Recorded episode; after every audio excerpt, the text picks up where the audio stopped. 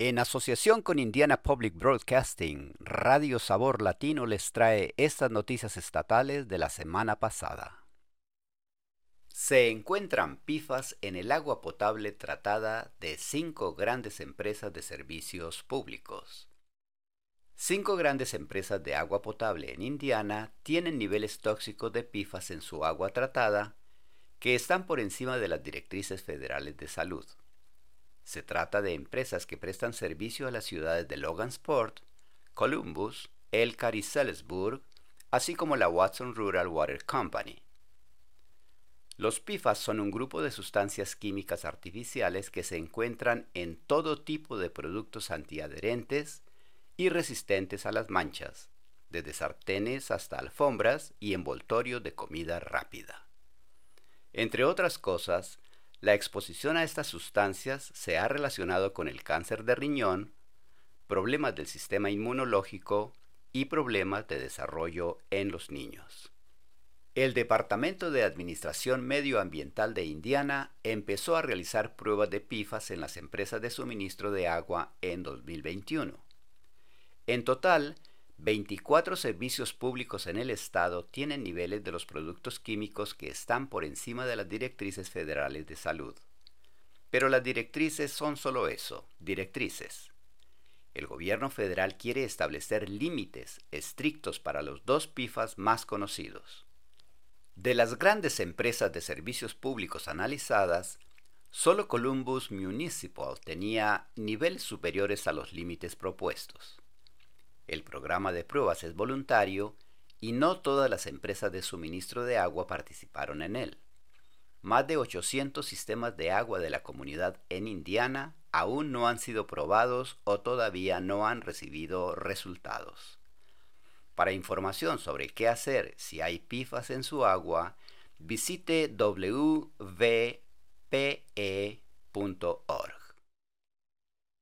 Las trabajadoras embarazadas de Indiana tienen pocas protecciones en la legislación estatal. La ley federal podría llenar esos vacíos. Las trabajadoras embarazadas suelen necesitar apoyo o adaptaciones para realizar su trabajo con eficacia sin poner en riesgo su salud.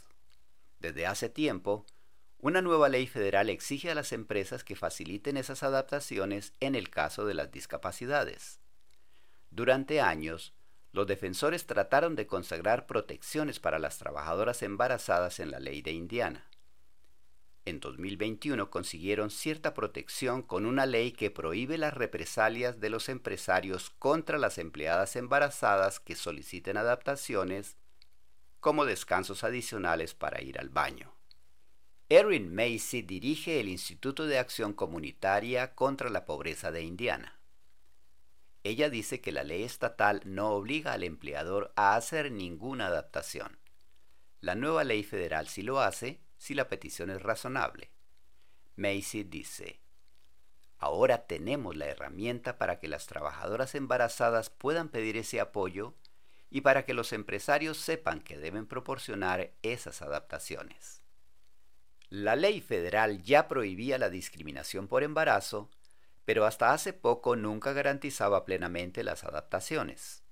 Macy afirma que las ayudas en el lugar de trabajo pueden contribuir a proteger la salud de las trabajadoras y de los futuros hijos.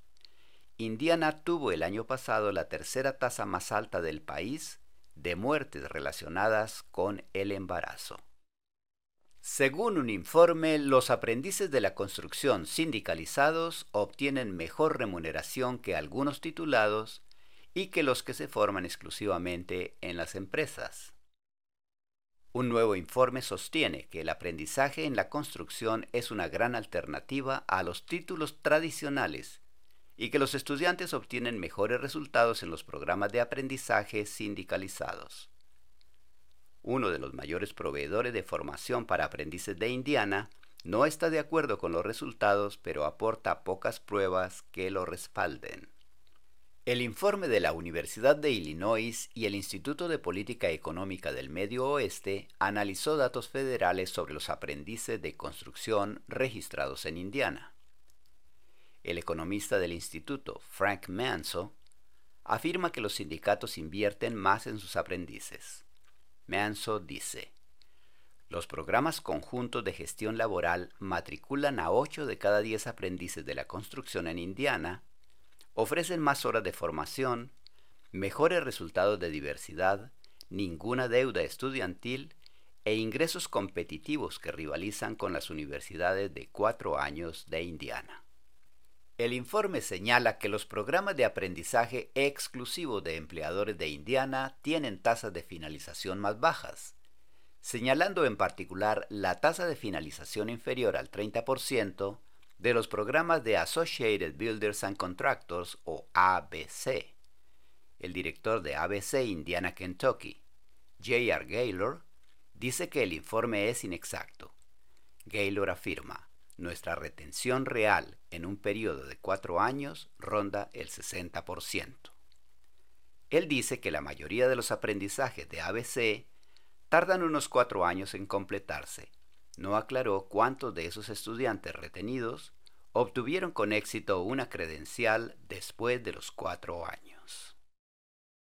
Estas noticias fueron traídas a usted a través de una asociación de Indiana Public Broadcasting y Radio Sabor Latino, traducción proporcionada por El Puente.